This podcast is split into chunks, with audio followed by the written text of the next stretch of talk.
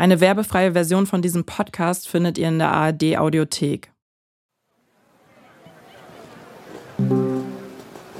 der letzten Generation sitzen aktuell im Gefängnis, obwohl sie noch gar nichts Enttäuschung gemacht haben. überwiegt auf allen Seiten zum Ende des Weltklimagipfels. Hitze in Europas Metropole. Dennoch stehen wir jetzt vor einem Ergebnis, das man als Farce bezeichnen Das. Land trocknet aus.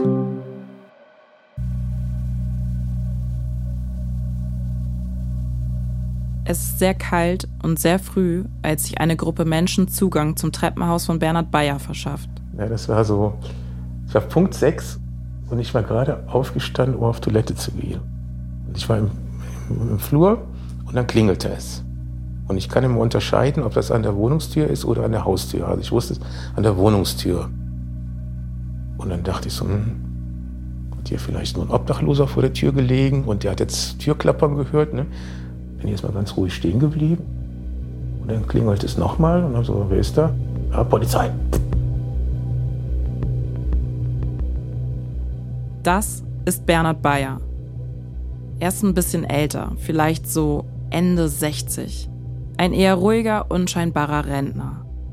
Und es ist seine Tür, vor der am 24. November 2022 auf einmal ein Polizeitrupp steht. Und wenn die Polizei klingelt, dann macht man halt erstmal auf.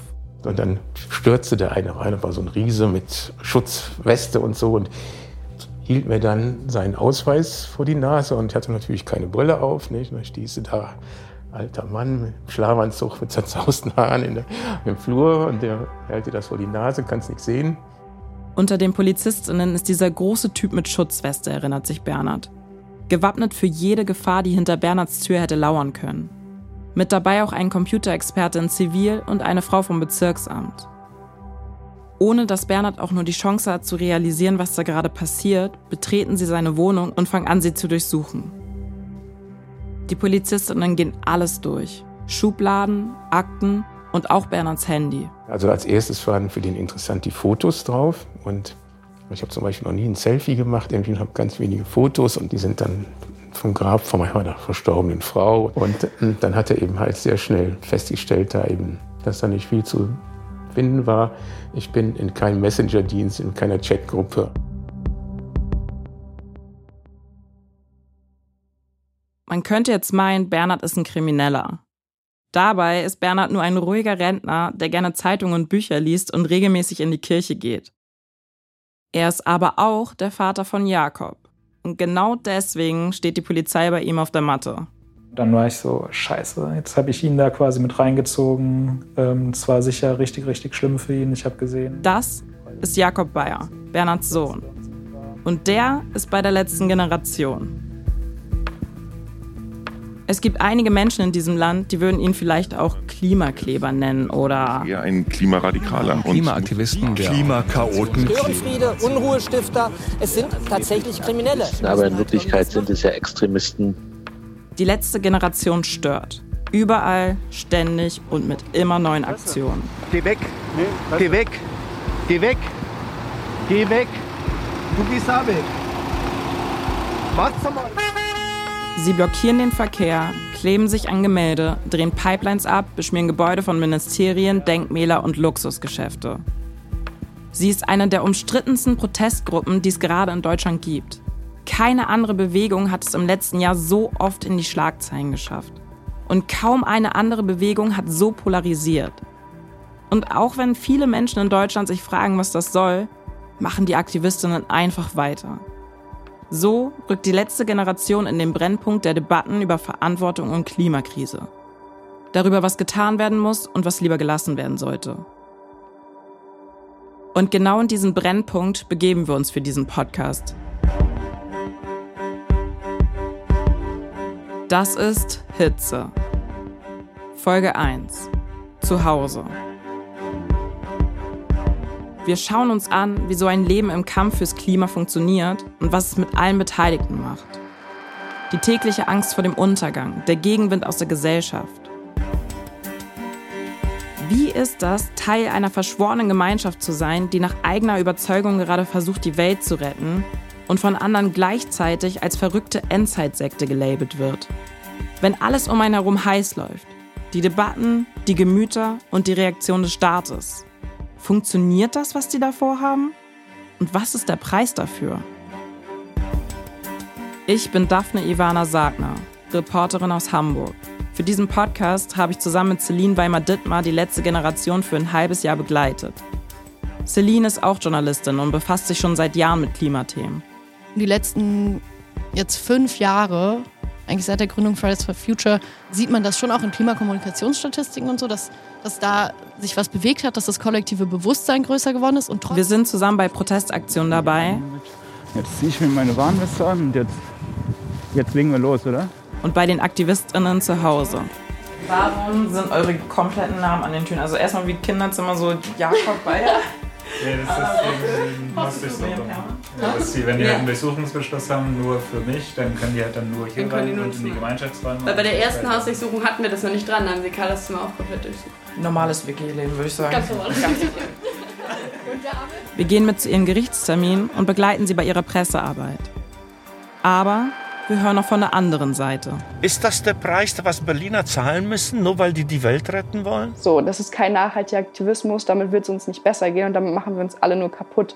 Und das spricht halt vor allem Menschen an, die halt verzweifelt sind.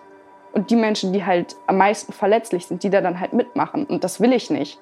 Und wir treffen einen der Köpfe der letzten Generation. Das heißt, ich halte sehr viel davon, Leute auch in eine Situation der Hoffnungslosigkeit zu versetzen, wenn es eine ist, aus der es einen Ausweg gibt.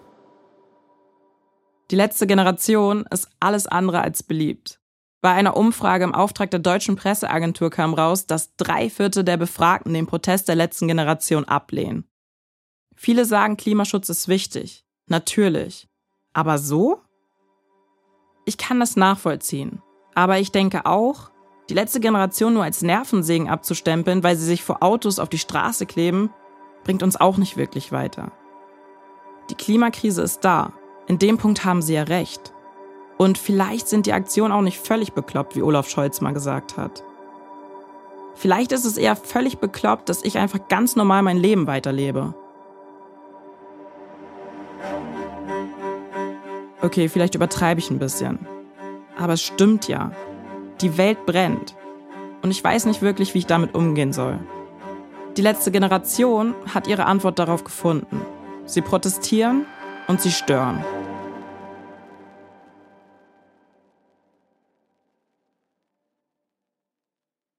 Also ich würde dann einfach mal starten, ne? Ja.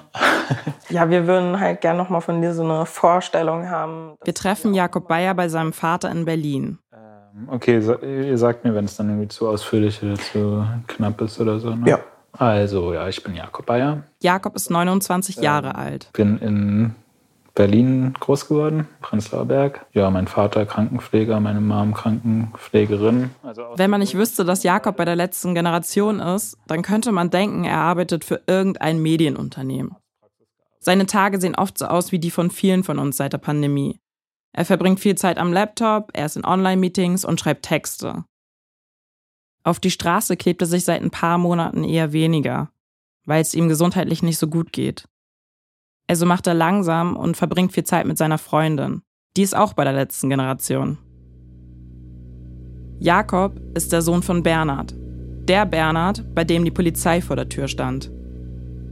Die Situation der beiden zeigt, wie Jakob mit seinem Protest ein Feuer anfacht, das zuerst ihn erfasst und dann alles um ihn herum. Vor allem die Beziehung zu seinem Vater.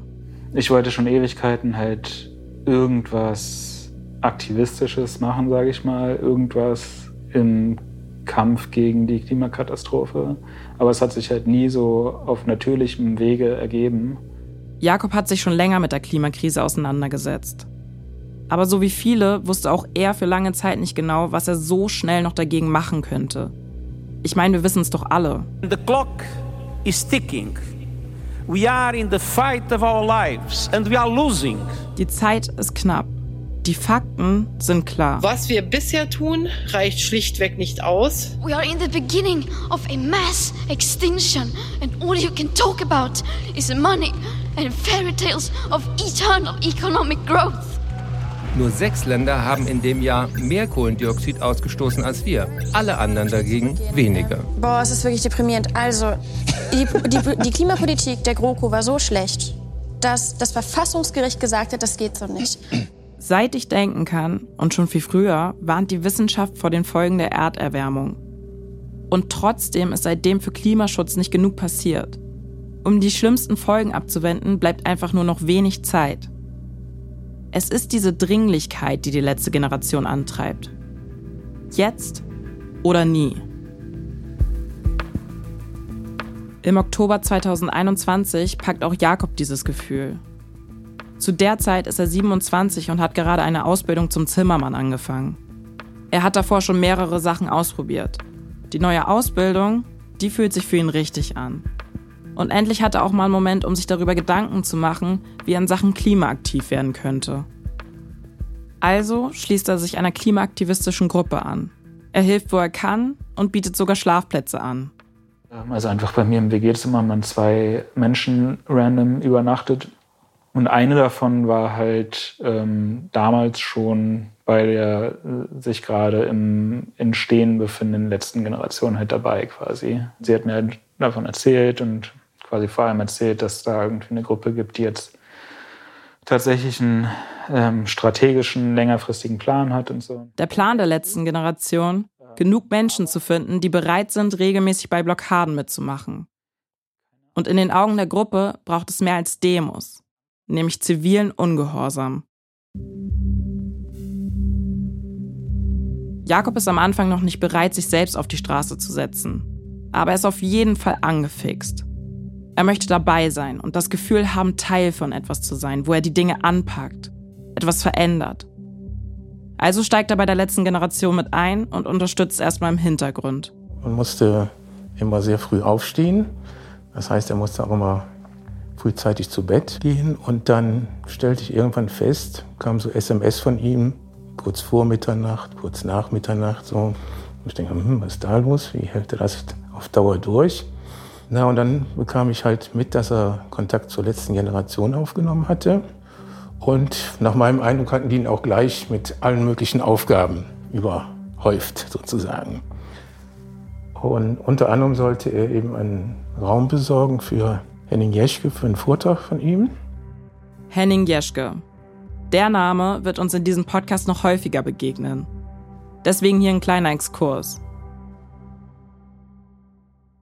Vor zwei Jahren schaffte Henning es mit einem Hungerstreik ganz groß in die Medien. Das war zu der Zeit, als die Bundestagswahl anstand.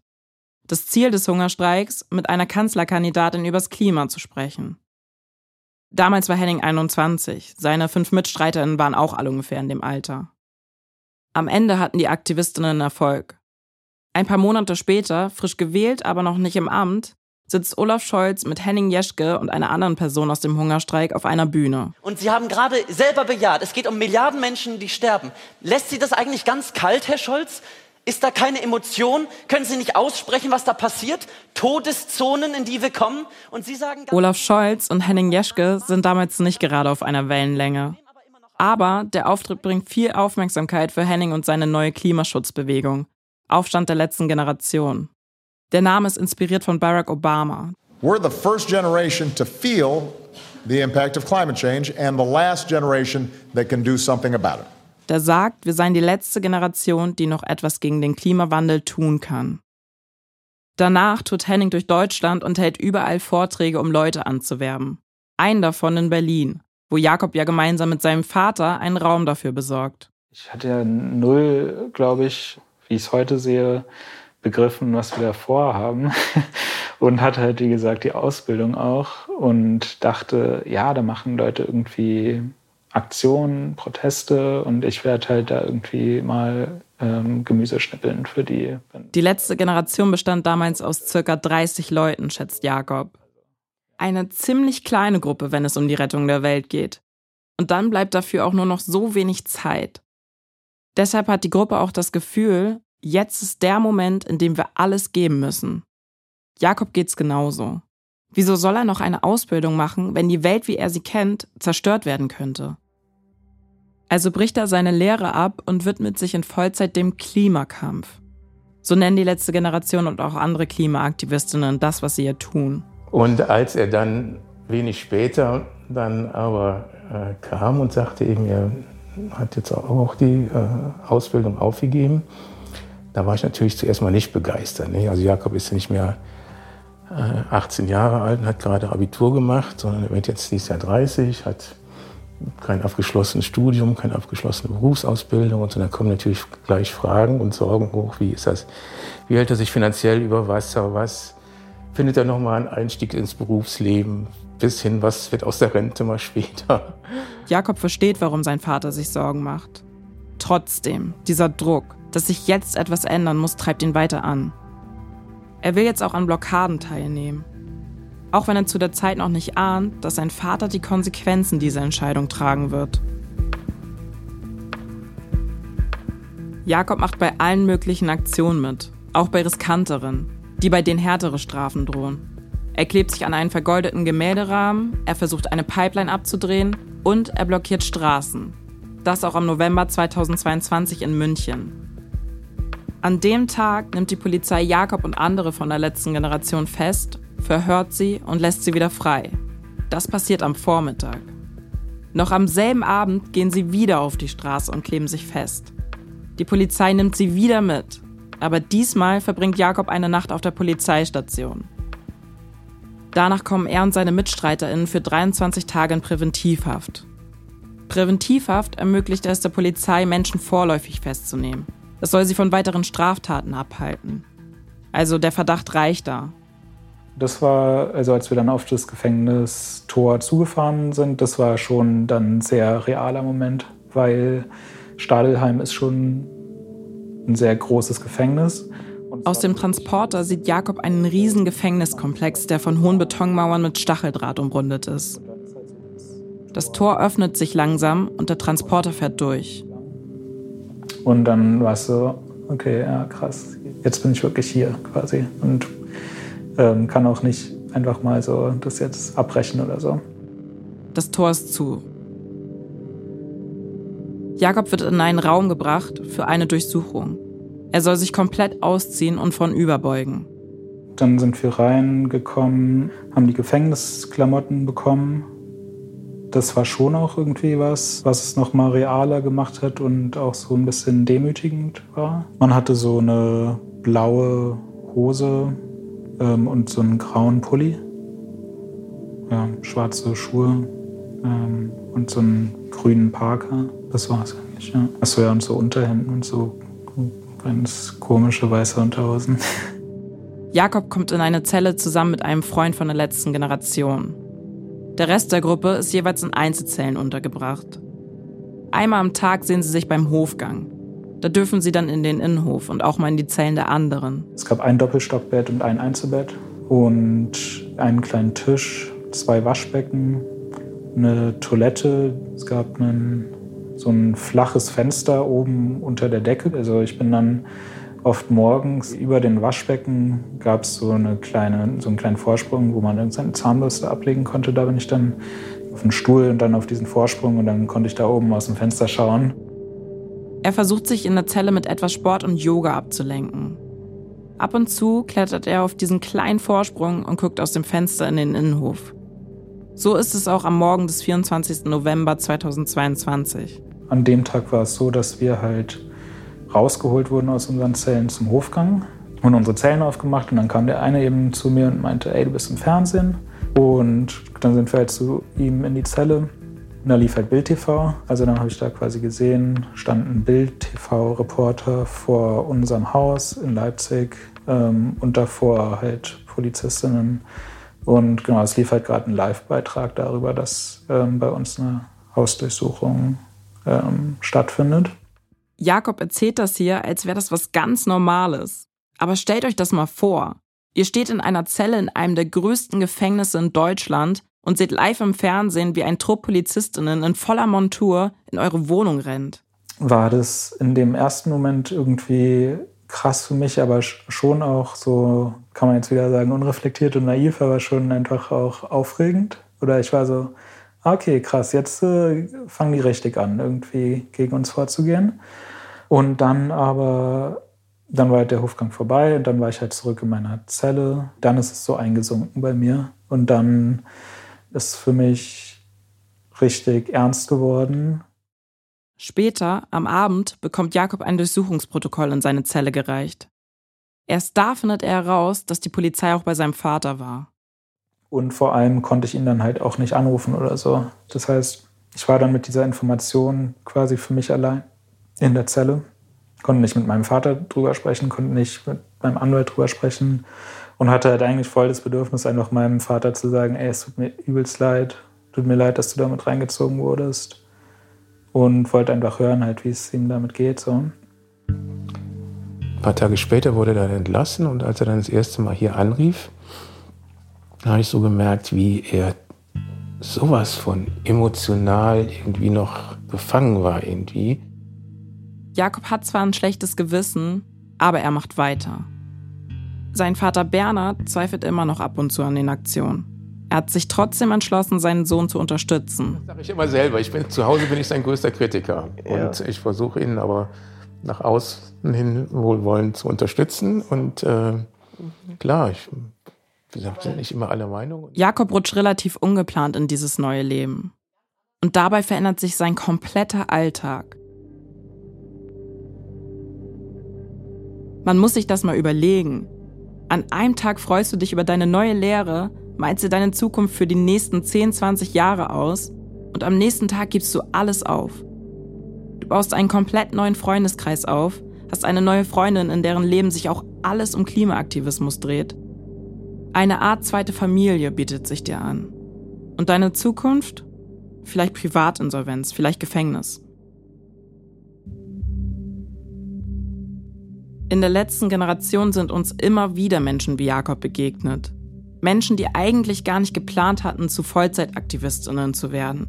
Menschen, die angetrieben sind von einer Mischung aus Dringlichkeit und Hilflosigkeit, die dieser Gruppe dann beitreten.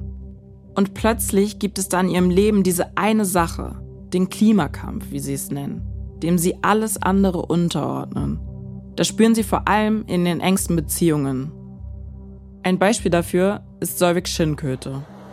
Im Oktober 2022 hat Solvik sich an ein Dinosaurier im Berliner Naturkundemuseum geklebt. Um genau zu sein, an die Metallstützen von einem Dinosaurier-Skelett. Davon gibt es auch ein Video. Ich bin Mutter von vier Kindern. Und ich habe Angst. Ich habe Angst vor den Folgen der Klimakatastrophe. Das mit dem Dinosaurier ist schon eine Weile her. Seitdem ist einiges passiert. Weihnachten, Silvester und ein Teil der Familie sitzt währenddessen im Gefängnis. Darüber will ich mit Solvik reden und besuche sie bei ihr zu Hause in Magdeburg. So, ich glaube, ich habe das Haus von Solvik gefunden. Äh, natürlich hängt an der Tür ein Plakat. Globaler Klimastreik. Solvik hat drei Töchter und einen Sohn. Hallo.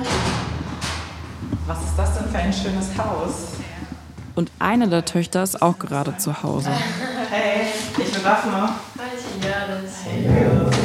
Und ein Hund. Der, hat jetzt, der kriegt jetzt Maulkorb an, Oh, okay. weil du da bist. Ich habe ein bisschen Schiss immer vorhanden. Ja, darum auch. Ja. Also der beißt nicht, aber der ist halt ziemlich jung. Solvik und ich gehen in die Küche. Richtig große Altbauwohnung.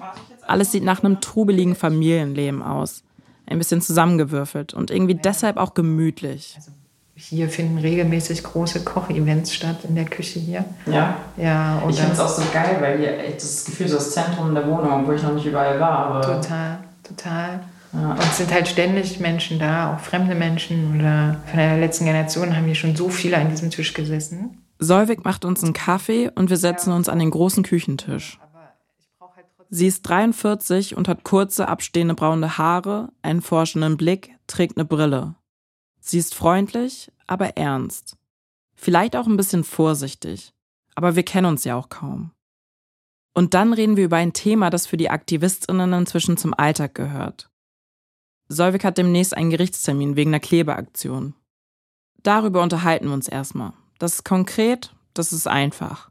Solvik wird vor Gericht eine Einlassung machen, also quasi ein Statement vorlesen.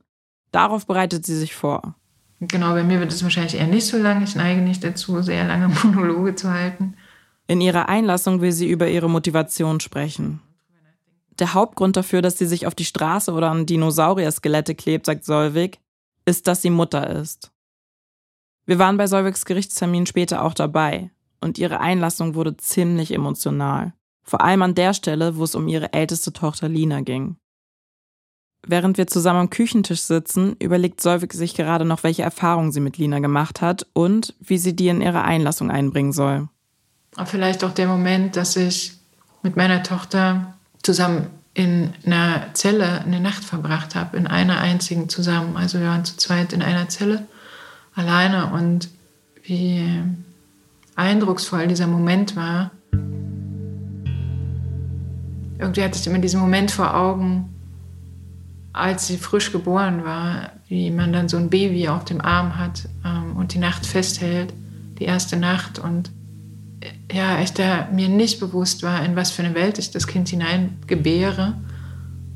Und was dann passiert ist, bis zu dem Moment, dass wir halt zusammen in der Zelle sitzen, um für ihre Zukunft zu sorgen, um dafür zu sorgen, dass auch für sie ihr Leben lebbar wird. Und sie vielleicht auch darüber nachdenken kann, Kinder zu haben. Solvik und Lina sind beide bei der letzten Generation. Mutter und Tochter. Und die beiden haben zusammen diese Nacht im Gefängnis verbracht. Und das, weil sie sich an der Straße festgeklebt haben. Man hat so ein Kind auf dem Arm. Man, also ich als Mutter habe das getröstet, habe das großgebracht, ähm, habe sie in die Schule gebracht, habe ihr Schnitten geschmiert, keine Ahnung, was Mütter halt so machen. Ja, und dann sitzt man in so einer Zelle und wird behandelt wie Schwerverbrecher. Also, also einfach absurd. Und trotz dessen war es ein sehr verbindender Moment, weil wir gesehen haben, dass wir zusammen kämpfen, dass wir gemeinsam uns einsetzen für ihre Zukunft oder für die Zukunft aller Kinder, aller Menschen. Also wir haben da viel geredet, wir haben gesungen, wir haben gelacht, wir haben bestimmt auch geweint. Solviks Tochter Lina ist als erste der Familie in der letzten Generation eingestiegen. Zu dem Zeitpunkt war die Klimakrise bei denen noch kein Dauerthema am Esstisch. Also das Thema selber war nicht Thema in unserer Familie. Gar nicht. Ich glaube, was schon immer Thema war, waren soziale Ungleichheit, soziale Gerechtigkeit. Natur war auch immer Thema, aber nicht auf diesem politischen Niveau. Bis die Älteste dann ähm, ausgezogen ist und studieren gegangen ist und von Anfang an erzählt hat, dass sie in Kontakt ist mit der letzten Generation. Irgendwann sitzt Solvik dann mit Lina zusammen, die gerade einen Vortrag übt, um neue Leute zu mobilisieren. Also mit einer Klimabewegung hat sie das genannt am Anfang. Und das war, sie war gerade frisch mit denen in Kontakt und hat mir davon erzählt und das hat mich sofort mitgenommen. Ganz nebenbei mobilisiert die 21-jährige Lina dann ihre eigene Mutter Solvik. Nicht lange danach sitzen die beiden gemeinsam auf der Straße. Beide kleben sich beim ersten Mal auch fest. Und so geht es dann weiter. Solvik ist immer mehr involviert und wird Teil des Presseteams. Auch ihre jüngere Tochter Jördis macht irgendwann mit. Und dann im Dezember 2022 hier, diese Aufnahme von Lina. Ich sitze gerade in einer Zelle hier im, im Gericht in München und es soll gleich geprüft werden, wie lange ich in Haft genommen werden soll für eine friedliche Straßenblockade heute. In Bayern wird hart gegen die letzte Generation vorgegangen. Ein kalkuliertes Risiko für Lina, wie einige Wochen davor für Jakob. Am Ende entscheidet das Gericht Präventivhaft für 16 Tage über Weihnachten und Neujahr. Das trifft die Großfamilie besonders hart. Weihnachten ist die einzige Zeit, in der alle zusammenkommen, auch wenn es manchmal anstrengend ist. Kurz vor Weihnachten schickt Solvik einen Brief an ihre Tochter Lina ins Gefängnis. Der Brief ist vom jüngsten der Familie. Der ist gerade mal neun zu der Zeit. Solvik liest uns den Brief vor. Liebe Lina, ich finde es mutig, was du getan hast. Und ich finde es schade, dass du über Weihnachten im Gefängnis hockst. Ich opfere mich, deinen Anteil Kekse zu essen. Ich hoffe, dass es an Weihnachten schneit und dass ich Schlitten fahren kann. Den Schnee kannst du ja dann aus dem Fenster sehen. Was ist braun und sitzt im Knast? Nein, kein Nazi, sondern eine Knastania. Raya, Tinto und Philippus vermissen dich schon. Das sind unsere Haustiere. Und die Fische. Und ich auch. Wie nennt man ein Pferd im Gefängnis? Ein Zebra. Was macht ein Vulkan im Gefängnis? Ausbrechen. Tschüss. Der Brief ist echt ziemlich süß. aber er zeigt auch, wie tief der Kampf fürs Klima in Solviks Familie schon verankert ist. Der Kleinste in der Familie findet es zwar traurig, dass seine große Schwester an Weihnachten im Gefängnis hockt, wie er sagt, aber er bewundert sie auch dafür, schickt ihr noch ein paar Witze mit zur Aufmunterung. Und natürlich macht mich das traurig als Mutter. Und es macht mich auch traurig, dass wir sowas überhaupt tun müssen, dass wir als normale Familie, ich als Mutter und meine Töchter, mein Sohn, dass wir kämpfen müssen für etwas, was selbstverständlich sein müsste. Solvik will einfach nur eine gute Mutter sein. Und das tut sie auf eine Art, die weit entfernt ist von dem, was gesellschaftlich als gute Mutter angesehen wird. Denn was für eine Mutter lässt es zu, dass ihre Tochter Weihnachten und Silvester im Gefängnis verbringt? Und welche Mutter nimmt das Risiko auf sich, dass sie selbst weggesperrt wird und ihre Kinder ohne sie klarkommen müssen? Aber auf der anderen Seite, sollte eine gute Mutter nicht auch handeln, wenn die Zukunft ihrer Kinder in Gefahr ist? Im Laufe der Zeit ist sie immer tiefer in die Strukturen der letzten Generation reingerutscht. Das alles gehört jetzt zu ihrem Alltag. Pressearbeit, Protesttrainings und der Aufbau einer Gruppe in ihrer Stadt Magdeburg. Bleibt nicht mehr viel Zeit für, naja, was sonst noch so wichtig ist im Leben. Zeit für sich allein, Hobbys, Freundschaften. Also ein paar Sachen haben sich ein bisschen zerschlagen durch letzte Generation, weil es auch da polarisiert.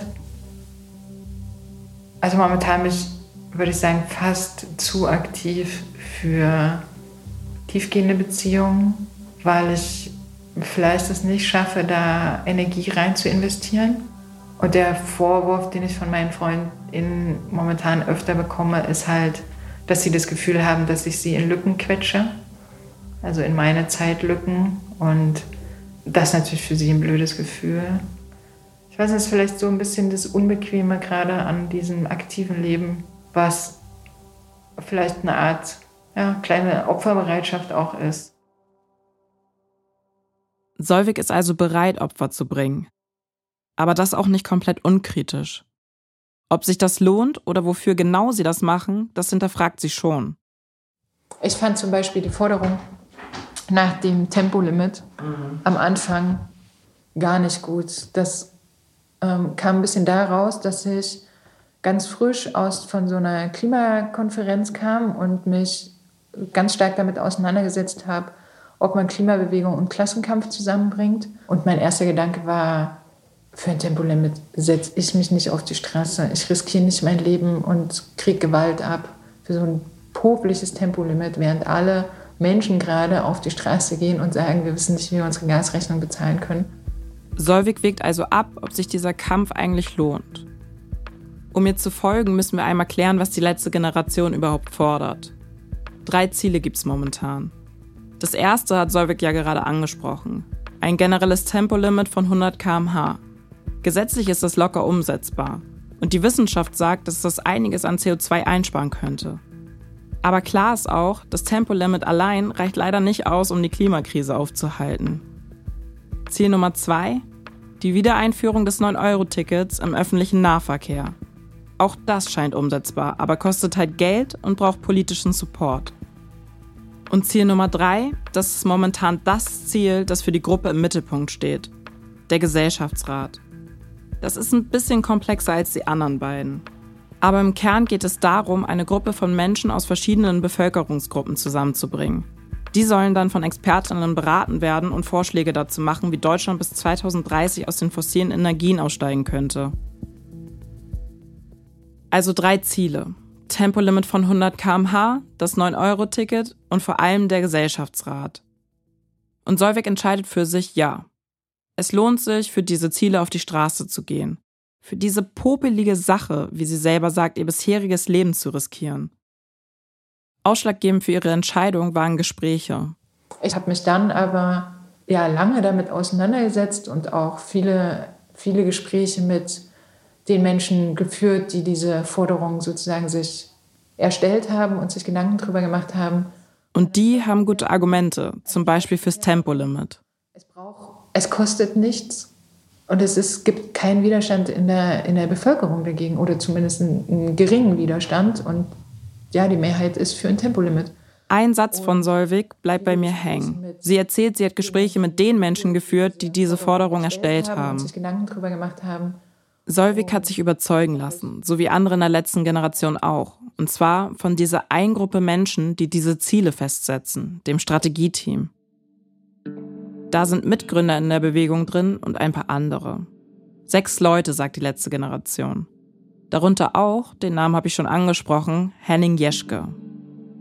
Und nach allem, was wir mitbekommen haben, können Henning und die anderen vor allem eins, überzeugen. Und Leute dazu animieren, sich voll und ganz aufzuopfern. Bei Jakob und bei Solvik hat es auf jeden Fall funktioniert. Trotz aller Skepsis. Ein paar Wochen nach dem Besuch bei Solvik treffen wir uns wieder. Dieses Mal in einem Berliner Café. Seit unserem letzten Treffen habe ich kaum was von ihr gehört. In Solviks Privatleben verändert sich aber auch gerade extrem viel. Sie ist umgezogen und sie macht gerade eine Trennung durch. Ihr geht's also gerade nicht so gut. Auch bei Aktion war sie in letzter Zeit immer weniger dabei. Es scheint, als wäre es doch schwieriger als gedacht, Familienleben und Aktivismus zusammenzubringen. Also ich hatte jetzt diese Woche vor, in eine etwas krassere Aktion zu gehen. Ich hätte dabei ziemlich sicher meinen Führerschein verloren. Und da waren die Kinder, also vor allem die zwei Ältesten, die, die mich davon abgehalten haben. Die gesagt haben, nee, ähm, wir brauchen auch eine sichere Basis. Und es gibt so bestimmte Dinge oder bestimmte Grenzen, wo sie möchten, dass ich innerhalb dieser Grenzen bleibe und da nicht drüber hinweggehe. Eine gute Mutter zu sein, heißt für Solvik auch immer, sich für die Zukunft ihrer Kinder einzusetzen. Das ist der Grund, warum sie überhaupt gegen den Klimawandel kämpft. Und nun sind es gerade ihre Kinder, die ihrer Mutter sagen, wir brauchen nicht nur eine Zukunft, wir brauchen auch eine Mutter. Und zwar jetzt. Ich glaube, es gibt einen Teil, wo ich sage, es ist mir wichtig, auch die Anerkennung von den Kids zu haben oder von meiner Familie. Und es gibt aber auch einen Teil, der ganz genau weiß, was er will. Und wenn dieser Teil aktiviert ist, dann ist mir das ziemlich egal. Wenn ich mich moralisch hinter irgendwas stelle, wenn ich eine Priorität habe, dann ziehe ich Dinge durch. Ähm, ich habe jetzt schon auch viele Menschen in meinem Umfeld verloren dadurch. Aber dieses Ziel oder das, wofür ich stehe, was ich erreichen möchte, das ist mir einfach so enorm wichtig, dass mir diese, weiß nicht, ob ich Opfer sagen soll, aber diese Opfer dann halt auch ähm, übrig habe dafür. Opfer übrig haben. Das klingt fast so, als wäre das für sie keine große Sache. Und vielleicht fühlt es sich auch so an, wenn man schon so viel für den Protest gegeben hat. Was macht das dann noch aus?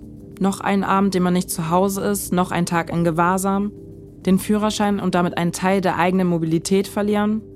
Was soll's? Denn in den Augen der Aktivistinnen geht es ja um nichts anderes als die Rettung der gesamten Menschheit. Und während sie genau dafür kämpfen, schlägt den Mitgliedern der letzten Generation viel entgegen. Sympathie ist eher weniger dabei.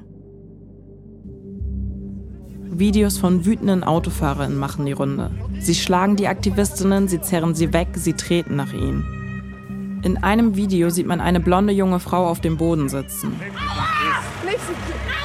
Sie hat die Hand auf den Asphalt geklebt, als ein Autofahrer drauftritt. Immer wieder. Voller Schmerz beugt sie sich nach vorne. Sie weint.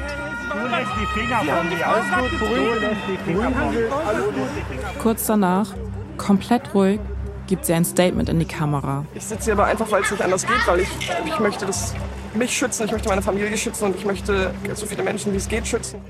Weil es nicht anders geht, sagt sie. In letzter Zeit denke ich viel über diesen Satz nach. Weil es nicht anders geht. Da ist eine junge Frau, wahrscheinlich mein Alter, und die setzt sich freiwillig dieser massiven Gewalt aus. Was bedeutet es, wenn man alles aufgibt für eine Sache, für die man so sehr brennt? Wenn man seine Gesundheit, Beziehung zur Familie und zu Freundinnen aufs Spiel setzt? Wenn man so viel Hass auslöst und abbekommt? Was muss man wirklich opfern, um die Zukunft zu sichern? Und ist es das wert? In den nächsten Folgen. Ja, aber sie, wenn sie. Ah! Ah! Es gibt keinen Grund, dass sie mir wehtun. Es, Das war so unvorstellbar für mich, dass durch diesen politischen Protest jemand mein Leben bedroht. Sorry für die späte Rückmeldung. Mir geht's gerade so mittelprächtig irgendwie. Also bei der Vorstellung, irgendwie wieder in so einer Zelle eingesperrt zu sein, schnürt sich bei mir der Magen zu. Man opfert sich ja tatsächlich auf. Ich kann nicht so gut einschlafen und wenn ich dann eingeschlafen bin, dann weiß ich, ich wach häufig auf, weil mir kalt ist, weil mein Schlafanzug nass geschwitzt ist. Und irgendwie, wo ich dann schon so ein bisschen die Gedanken hatte, so, boah, was machen wir eigentlich? Sehen wir gerade einfach Hass?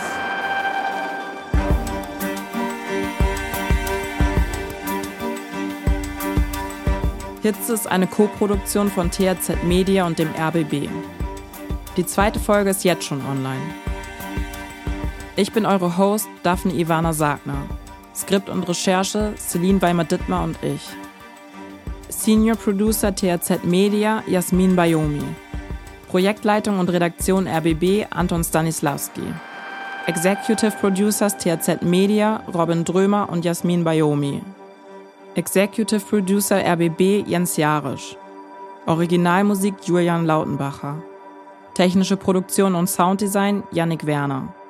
Dramaturgische Beratung Emily Ulbricht. Fact-Checking Team RBB Rechercheservice. Cover RAM.